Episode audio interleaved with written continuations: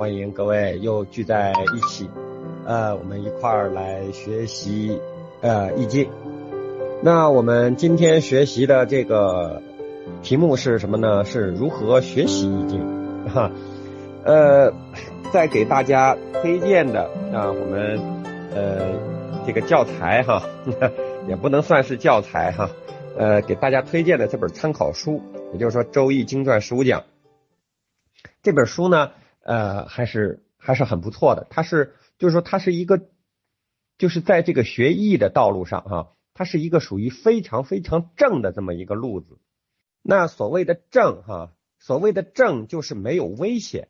哈哈，呃，看这个书不一定能学好啊，不一定能够啊把易经学多好。但是呢，第一可以知道很多知识啊，这个易经里的知识。第二个呢。啊，还不至于有危害啊，呃，并且呢，我们在这本书里哈，我们借用这个廖老师的他的他的这个写书的这个思路，这个框架，可以把我们的这个内容加进去。也就是说，我们我我我在这里给大家分享的框架哈，都是按照这本书里啊，按照廖老师的他的这种思路来的啊。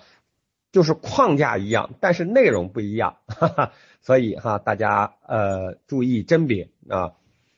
那我们在讲分享之前哈，分享之前呢，呃，给大家念一段文字啊。这段文字呢，呃，是北京大学呃哲学系杨丽华老师他的一本就是《宋明理学十五讲》啊当中的一段话，我觉得非常好啊，这里给。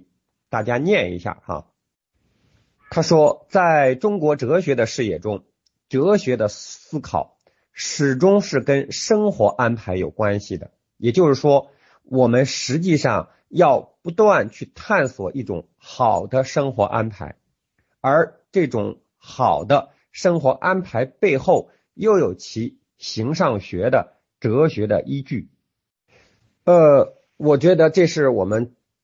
中国人啊，思考这个世界啊，思考世界的一个目的，就是说我们在想问题啊，想天地的问题，想宇宙的问题啊，想哲学的到哲学的问题，它的目的是啥？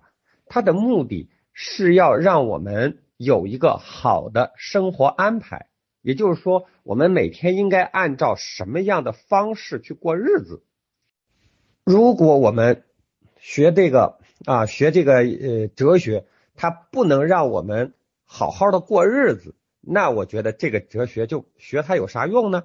啊，可能它它的用处是另一方面的啊，可能离我们就很遥远啊。比如说呃，这个这个，我们先自大一下哈，比如说西方的那些哲学啊，就像什么黑格尔的那些那些那些哲学哈，它和我们的生活有啥关系呢？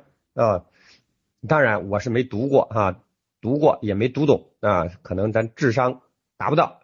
但是呢，我觉得我们中国的哲学啊，那些圣贤的经典，它都是呃要让我们有一个好的生活安排，是以这个为基础的啊。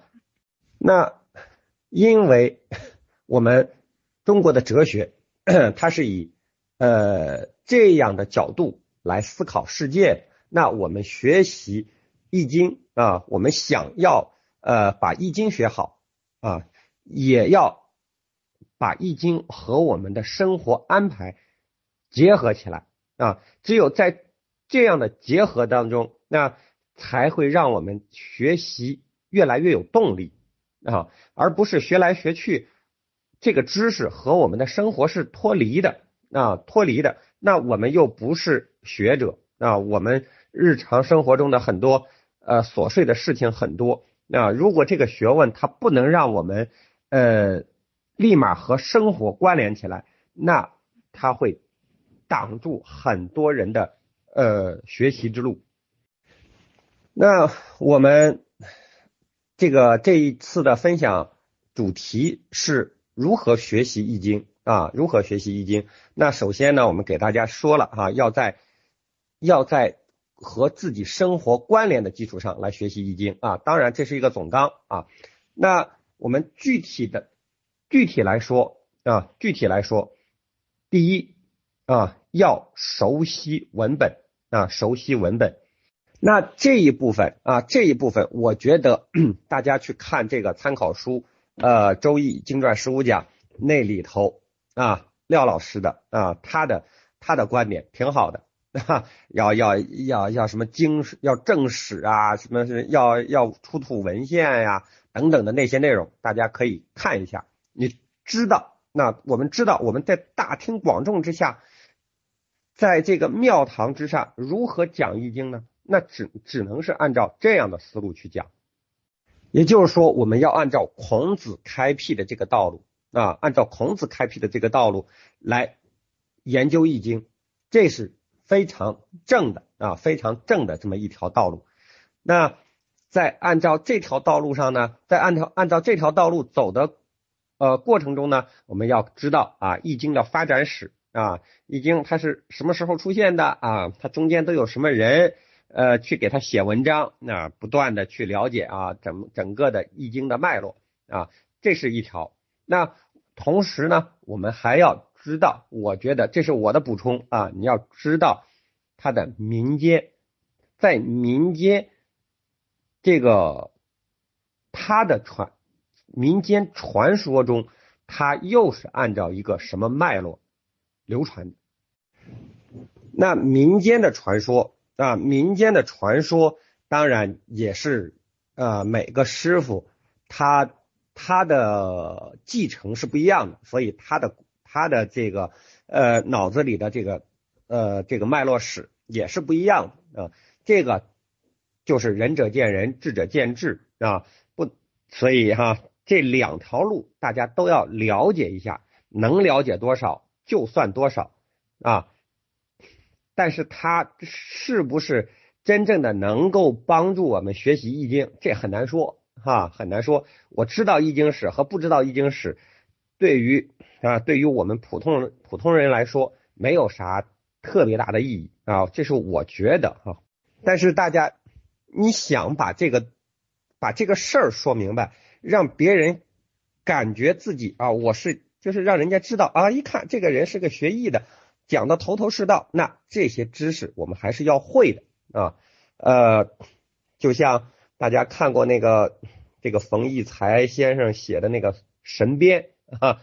那个神鞭里那个锁天祥锁老爷，他所有的武功，天下的武功都会讲，但是呢，他不一定会啊。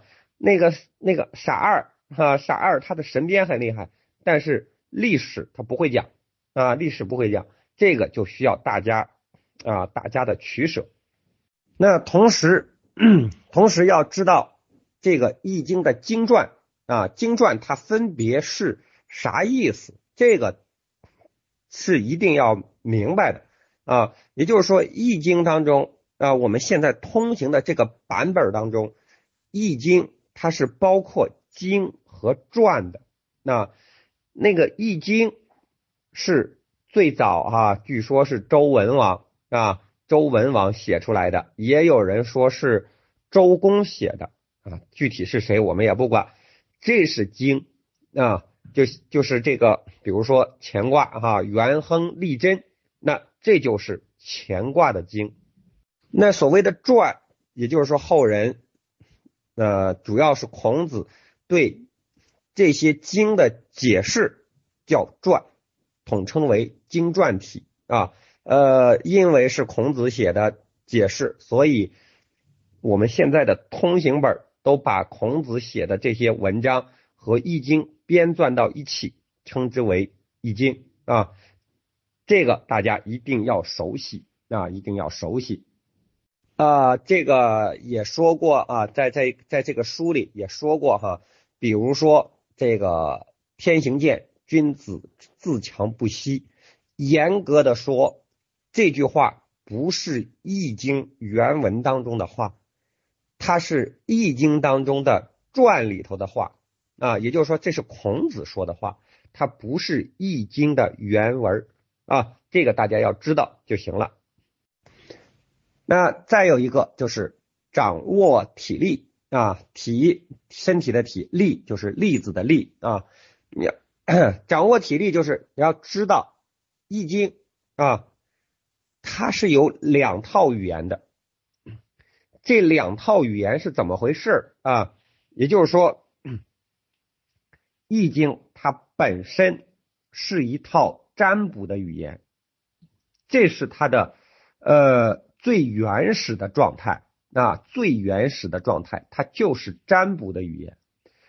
后来孔子根据这个占卜的语言啊，他体会出对天地间的思考。啊，他体会出天地间的这些大道，并按照他自己的理解，又说出来一番语言。那这一套语言就称之为哲学语言。那但是这一套哲学语言也是蕴含在这个占卜语语言当中的，这个大家要要理解啊，要理解。也就是说。大家都看这个，这个，这个，这个，比如说都看到飞龙在天了，飞龙在天啊。孔子看到这句话的时候，他可能想生发出很多感想，而我们普通人啊，看到飞龙在天，他只是预测的我们眼前发生的一件事儿而已啊。那这个这两套语言啊，到底应该怎么理解？啊，我们给大家举一个例子，啊，举一个例子。